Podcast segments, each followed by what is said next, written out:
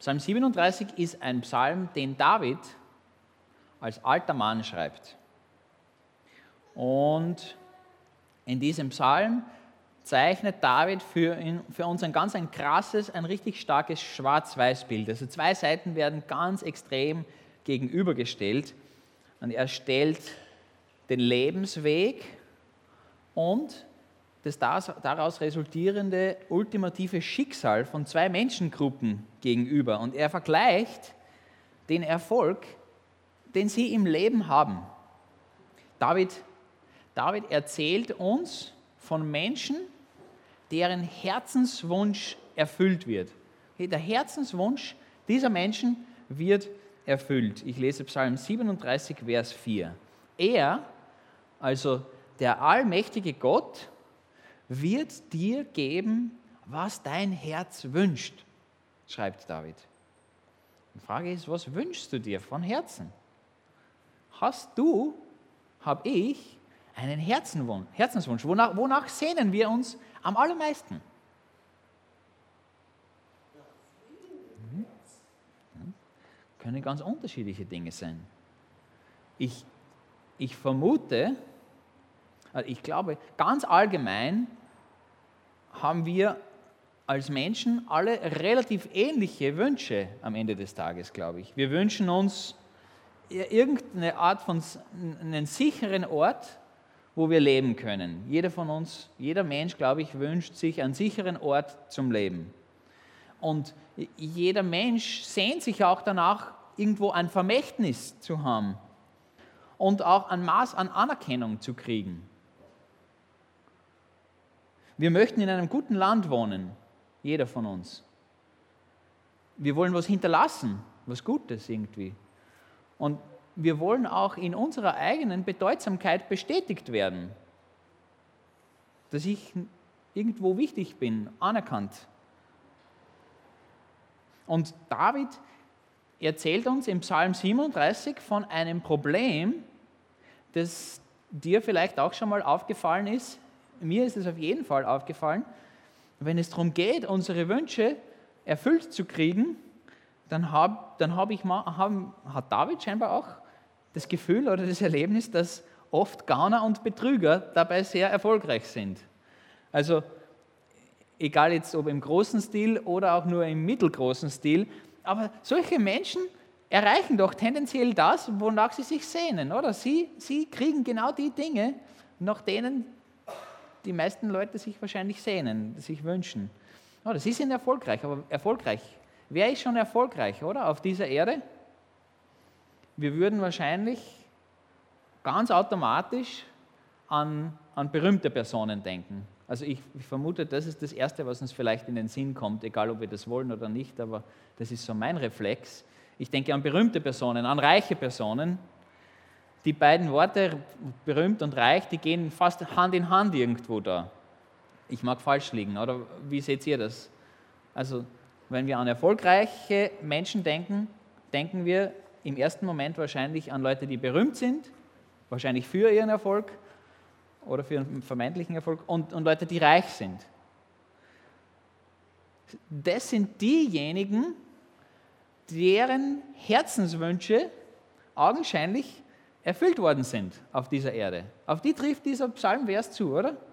Dass Gott den Herzenswunsch erfüllt. Und es ist ja so, also ich kenne euch nicht alle ganz genau und wie eure Arbeitsmoral ist, aber ich glaube, jeder von uns würde sagen, wir arbeiten hart. Jeder von uns setzt sich ein, wo er ist und wie er kann.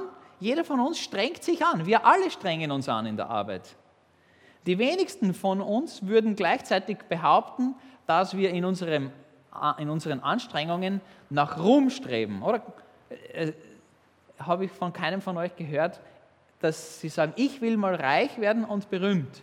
Das würden die wenigsten laut sagen und innen drinnen, vielleicht sehnen wir uns auch wirklich gar nicht so sehr danach. Aber was wir wollen, ist Sicherheit. Oder? Wir wollen ein gewisses Maß an Sicherheit. Gerade heute, glaube ich, ist diese Frage doch extrem aktuell. Versorgungssicherheit in, in Wirklichkeit, oder?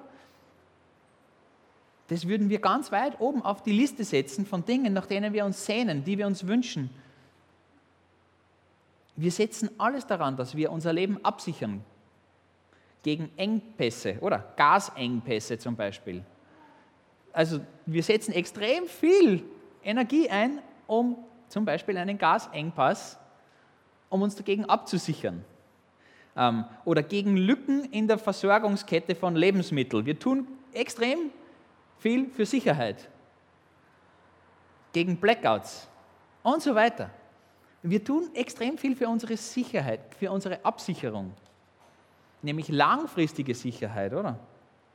Aber wir merken, wenn wir das versuchen, entweder so als Kollektiv, als ganzes Land oder auch in unseren eigenen Familieneinheiten oder so, für so eine Stabilität braucht man Geld. Und zwar viel Geld. Und Land. Man braucht Land dazu. Ohne Land geht es auch nicht. Alleine erfolgreiche, reiche und vermutlich deswegen berühmte Menschen haben das und können das. Es geht nicht anders. Du brauchst das dazu. Die lassen sich heute gut gehen, oder? Denen geht es gut. Die, die Platz haben und viel Geld, die können sich diese Versorgungsengpässe, die können sich absichern dagegen. Die können genug bunkern, damit es geht. In meinem Kühlschrank, wenn ich den bis oben anfülle und den Frierschrank auch, also lange halte ich nicht aus. Und auch mit einer Photovoltaikanlage komme ich nicht weit im Jänner oder im November. Ich kann mich nicht absichern. Das können nur Leute, die reich sind und Land haben. Und vermuten wir nicht, um an diesen Punkt zu kommen, muss man da nicht ein paar krumme Dinge ziehen, damit man überhaupt so weit es schafft? Waren da nicht ein paar Deals dabei, die nicht ganz in Ordnung waren vielleicht? Und das Ganze wird vielleicht auf dem Rücken von Armen ausgetragen, oder? Diese Leute bereichern sich daran, dass andere wenig haben, um sich selbst sozusagen den Polster noch ein bisschen weicher zu machen. Und sie schmieden schon den nächsten Plan, oder? Wie sie eigentlich Menschen weiterhin auf der Erde unterdrücken können. Nur damit es ihnen noch besser geht. Geld regiert die Welt, oder? Das ist schrecklich. Und die Mächtigen arbeiten für die Mächtigen. Und wir sehen das, oder? Im Leben, im Lebensstil vielleicht von einem Donald Trump oder einem Elon Musk und so weiter. Das ist ein Leben ohne Bargeld, oder? Die haben eigentlich kein Geld. Die brauchen auch kein Geld. Die, die, die leben und kaufen mit geliehenem Geld. Ein Kredit finanziert den anderen. So funktioniert das. Elon Musk, sagt man, verwendet kein Geld, sondern er, er macht nur Kredite.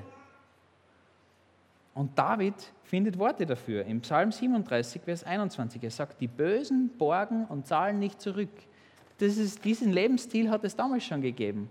Auf Kredit, geborgt. Und sie leben eigentlich in einem Kartenhaus, diese Menschen, oder? Da draußen, weit oben. Und rundherum wird ja eigentlich daran gerüttelt, oder? Regierungen versuchen da mit Klagen dagegen vorzugehen und Gesetze zu schaffen, damit das alles wieder aufgeteilt wird und so weiter. Ähm, aber die sitzen fest im Sattel, diese Leute, oder? Die kann man nicht da rausstoßen. Die spotten und höhnen vielleicht sogar und lachen sich eins, während Menschen ihretwegen sterben. Und wir, oder? Die Guten, die gute Seite, die guten Menschen, die Gerechten, wir oft, wir haben nur wenig im Vergleich. Und dieses Bild von Gegensätzen malt der David. Die Bösen, die Mächtigen und wir, die Armen. Aber die Gerechten, sagt er. Im Alter, im hohen Alter sagt er das. Das, ist, das hat er beobachtet auf der Welt in, zu seiner Zeit. So hat er es gesehen. Und obwohl sich die Erde seitdem viele Male gedreht hat, das Bild hat sich doch nicht dramatisch gewandelt seit damals, oder? Viel hat sich nicht verändert. Es ist eine, also ungerecht, oder? Eine krasse Ungerechtigkeit ist das, diese Situation. Wir ernten nicht, was wir sehen. Jeder von uns arbeitet hart. Jeder von uns strengt sich an. Aber die einen ernten mehr als die anderen. Zumindest ernten wir nicht das, wonach wir uns so sehr sehnen, in unserem Herzen drinnen. Aber nicht nur in diesem Großen erlebt man Ungerechtigkeit, oder? Auf dieser Erde, in unserem menschlichen Leben. Ganz persönlich erleben wir das auch, oder? Giftige Zungen tun weh. Und falsche Anschuldigungen, vielleicht böses Gerede übereinander, die treffen uns wie Pfeile in unsere Herzen. Auch da herrscht Ungerechtigkeit, im ganz Kleinen sozusagen. Wir vermiesen uns gegenseitig das Leben.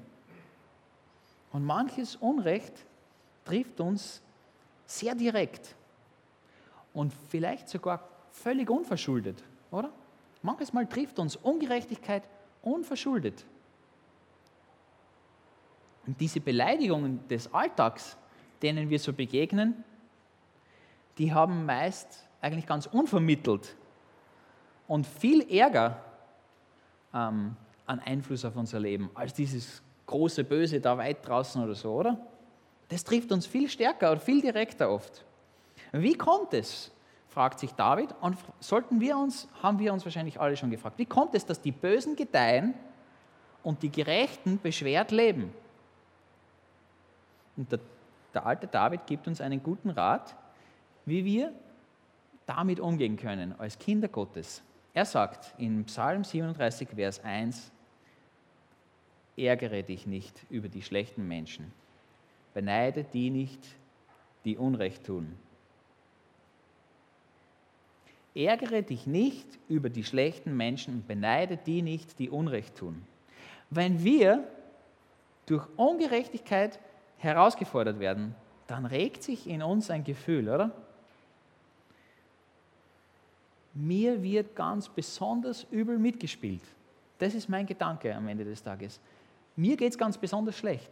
Also so, das, wie mit mir umgegangen wird, das ist übel. Und noch dazu, wann mein Gegenüber, das mir das angetan hat, wann der oder die unversehrt weiterleben darf sogar und vielleicht noch einen Erfolg dabei verzeichnet, während mir da was angetan wird. Da regt sich in uns etwas, nämlich eine Flamme, eine kleine Flamme. Es ist wie ein Streichholz, das entzündet wird. Und David fordert uns in diesem Vers heraus und sagt, werde nicht heiß, lass dich nicht entflammen. Werde nicht heiß, das heißt es angeblich in, in, auf Hebräisch, dieses Wort, was da steht. Werde nicht heiß. Weil wenn wir diese Flamme nicht im Keim ersticken, was passiert dann? Oder? Kennst du das? Dann fängt man innerlich an zu kochen irgendwann. Wir werden wirklich heiß innerlich. Wir fangen an zu rauchen und wir kochen heiß innen drinnen. Es wird immer heißer. Ist dir das schon mal begegnet? Was am Anfang nur ganz ein kleines Ding war. Und wenn man das nicht sofort ausmacht, das wird immer größer und das wird zu einem lodernden Feuer irgendwann. Und das bleibt nicht in uns drinnen, sondern das kommt irgendwann raus. Ist dir das schon mal begegnet, dass dein Herz brennt? Wir stehen in Flammen, wir sind irritiert und wir werden ärgerlich dadurch. Und dann, vielleicht zum Ärger dazu, kommt vielleicht dann noch Neid, oder? Weil der anderen Person geht es gut während es mir schlecht geht. Zusätzlich zum Ärger werden wir vielleicht dann neidisch auch noch. Und was schlagt David als Alternative vor? Er sagt in Vers 3 und 4, vertraue auf den Herrn, tue Gutes, freue dich am Herrn. Das ist sein Gegenmittel für solche Situationen. Ärgere dich nicht, sei nicht neidisch, sondern vertraue auf den Herrn, tue Gutes, freue dich am Herrn gegen das Feuer von bitterem Ärger und von Neid hilft Gnade. Und die finden wir, wenn wir Gott vertrauen. Im Vertrauen auf Gott finden wir diese Gnade. Und dieser Glaube, also Vertrauen ist ein anderes Wort für Glauben, dieser Glaube ist aktiv Gehorsam. Okay? Das heißt, wir tun aktiv das, was Gott gefällt. Tue Gutes, sagt er. Finde Freude am Herrn. Weil Unzufriedenheit und Ärger und Bitterkeit sind wie Rost, oder? Das kommt durch Inaktivität, wenn man nichts tut. Deswegen sagt er, tue Gutes, begegne dem durch Aktivität. Ich kann nicht das Handeln und das Reden und schon gar nicht das Lebensgeschick und Schicksal von meinem Gegenüber beeinflussen und verändern. Ich kann nicht das ändern, äh, wie mein Mitmensch redet oder handelt aber ich kann mein eigenes Handeln und mein eigenes Reden steuern. Das kann ich. Das liegt in meiner Macht. Die Verse 3 bis 8. Vertraue auf den Herrn und tue Gutes, dann wirst du im Lande sicher leben und es wird dir gut gehen. Freu dich am Herrn und er wird dir geben, was dein Herz wünscht. Überlass dem Herrn die Führung deines Lebens und vertraue auf ihn. Er wird es richtig machen. Deine Unschuld wird er sichtbar machen, so hell wie das Licht des Tages. Und die Rechtmäßigkeit deiner Sache wird leuchten wie die Mittagssonne. Sei ruhig in der Gegenwart des Herrn und warte, bis er eingreift. Ärgere dich nicht über die Bösen, denen es gut geht, und fürchte dich nicht vor ihren bösen Plänen. Lass dich nicht zu Zorn und Wut hinreißen. Ärgere dich nicht, damit du nichts Unrechtes tust. Weil, wenn dieses Feuer, das in uns drinnen wütet, nicht gestillt wird, dann werden wir selber zu einem feuerspeienden Drachen. Dann werden wir selbst zum Übertreter. Weil darauf lauert der Satan in deinem und in meinem Leben, dass er uns dazu bringt. Das ist die Gelegenheit, die er ergreifen will, wo der Glaube durch die Gnade von Jesus Christus nicht unseren Ärger stillt und heilt, da bricht dieser Ärger aus uns heraus. Und wir werden selbst zum Übertreter. Und als Kinder Gottes haben wir alle Zeit verborgene geistliche Hilfsmittel zur Verfügung. Wir haben Werkzeuge da, die Gott uns zur Verfügung stellt. Und wir haben Zugriff darauf, jederzeit. Anstatt dass wir mit unserem Gegenüber innerlich vielleicht uns abrangeln und alle unsere Energie auf unseren Mitmenschen fokussieren und darauf konzentrieren, sollen wir diese Energie auf Gott investieren. Er sagt, wir sollen Freude an unserer Beziehung zu Gott haben. Wir sollen sie suchen und wir werden sie finden. Und da müssen wir am Kreuz vorbei. Auf diesem Weg müssen wir am Kreuz von Jesus Christus vorbei. Weil über Jesus haben wir Zugang zu Gott. Das heißt, wenn ich Freude an meiner Beziehung zu Gott suche, muss ich bei Jesus vorbei, muss ich beim Kreuz von Golgatha vorbeikommen. Und dort ergeht ein gerechtes Urteil und Schuld wird bezahlt. Ungerechtigkeit wird ausgelöscht. Gerechtigkeit wird ausgesprochen und geschenkt. Und Gnade zieht ein. Aufs Neue. Wieder in unser Leben. Aber wenn wir unsere eigene Haltung nicht ändern, wenn wir Zorn und Groll und Bosheit, Hass, Neid Raum lassen, wenn wir dem Platz anbieten in uns drinnen, wenn wir dieses ungeheuerliche Geschehen, das mir widerfahren ist, wieder ins Gedächtnis rufen und uns wieder daran erinnern und uns wieder daran erinnern, dann nähern wir das. Und dann werden wir selber zu Missetätern. Es gibt zwei Wege, die David uns zeigt, oder? Und mein Ärger verletzt niemanden, außer mich selbst eigentlich. Sünden fallen auf ihren Urheber zurück. Meine Sünde fällt nicht auf jemanden anderen, sondern ich selber kriege das ab. Daher, sagt David, entrüste dich nicht, beneide nicht, gerate nicht in Zorn, lass dich von deinem Zorn nicht beherrschen. Auf welcher Basis? Warum? Warum soll ich das? Verse 9 und 10. Denn die Bösen werden vernichtet werden. Es dauert nicht mehr lange. Und der Gottlose wird verschwinden. Du wirst ihn suchen und er wird nicht mehr da sein. Ist das vielleicht schwer zu verdauen? Oder können wir uns damit begnügen? Können wir damit zufrieden sein? Dass die einfach weitermachen dürfen? Ich glaube, wie damals David das geschrieben hat, für ihn und für seine Zeitgenossen, ich glaube, das hat viel abverlangt für sie damals. Ich glaube, das hat ihnen viel gekostet, dazu Ja zu sagen. Weil damals war es nicht so klar und deutlich für die Menschen, ob überhaupt ein Leben nach dem Tod am Radar war für sie. Okay? Während der Zeit vom Alten Testament ist es nicht so deutlich herausgetreten, wie im Neuen Testament später dann. Und wenn es kein Leben nach dem Tod gibt, Gott aber auf dieser Erde kein Strafurteil ausspricht über das Böse, dann ist das wirklich eine bittere Pille zu schlucken, zu sagen, ärgere dich nicht, sei nicht neidisch, lass sie machen. Wenn ich vielleicht in dem Glauben lebe, der wird nie dafür bezahlt und ich werde nie dafür belohnt. Ohne eine Aussicht auf ewiges Leben ist das vielleicht unmöglich. Gottes Sohn, Jesus, ist noch nicht gekommen damals. Er war noch nicht da. Er ist noch nicht gestorben. Er hat noch nicht über die Endzeit gepredigt und das Buch der Offenbarung haben die Menschen noch nicht gekannt. Die haben das noch nicht als Hoffnungsbringer und als Trost in der Hand gehabt, zu wissen, Gott wird eines Tages den Ganzen ein Ende setzen. Aber David durchzieht diesen Psalm von vorne bis hinten mit einer Perspektive auf die Ewigkeit. Der Trost, den David spendet und die Hoffnung, die er den Menschen präsentiert, die liegen alle in der Zukunft. Sie sind nicht im Heute. Er sagt, Gott wird es richtig machen. Er wird deine Unschuld sichtbar machen. Die Bösen werden vernichtet werden. Die auf den Herrn vertrauen, werden das Land besitzen. Das war eine Hoffnung auf Zukunft. Sie werden in Frieden leben. Der Tag des Gerichtes kommt. Er wird dich ehren und dir das Land schenken.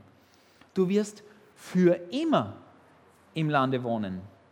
Er wird sie niemals verlassen, für alle Zeiten bewahren. Das Land auf ewig und unter dem Segen von Jahwe. Also ein sicherer Ort zum Leben. Etwas Bleibendes. Bedeutsamkeit vor Gott. Oder das sind diese drei Sehnsüchte, die ich am Anfang angesprochen habe. Ein sicherer Ort zum Wohnen. Ein Vermächtnis, etwas, das bleibt. Und Anerkennung. Segen von Gott. Gott verspricht. Oder David verspricht eigentlich. Und Gott arbeitet darauf hin, dass er die Sehnsucht in unserem Herzen stillt. Er will sie stillen. Das, wonach sich unser Herz sehnt. Für immer?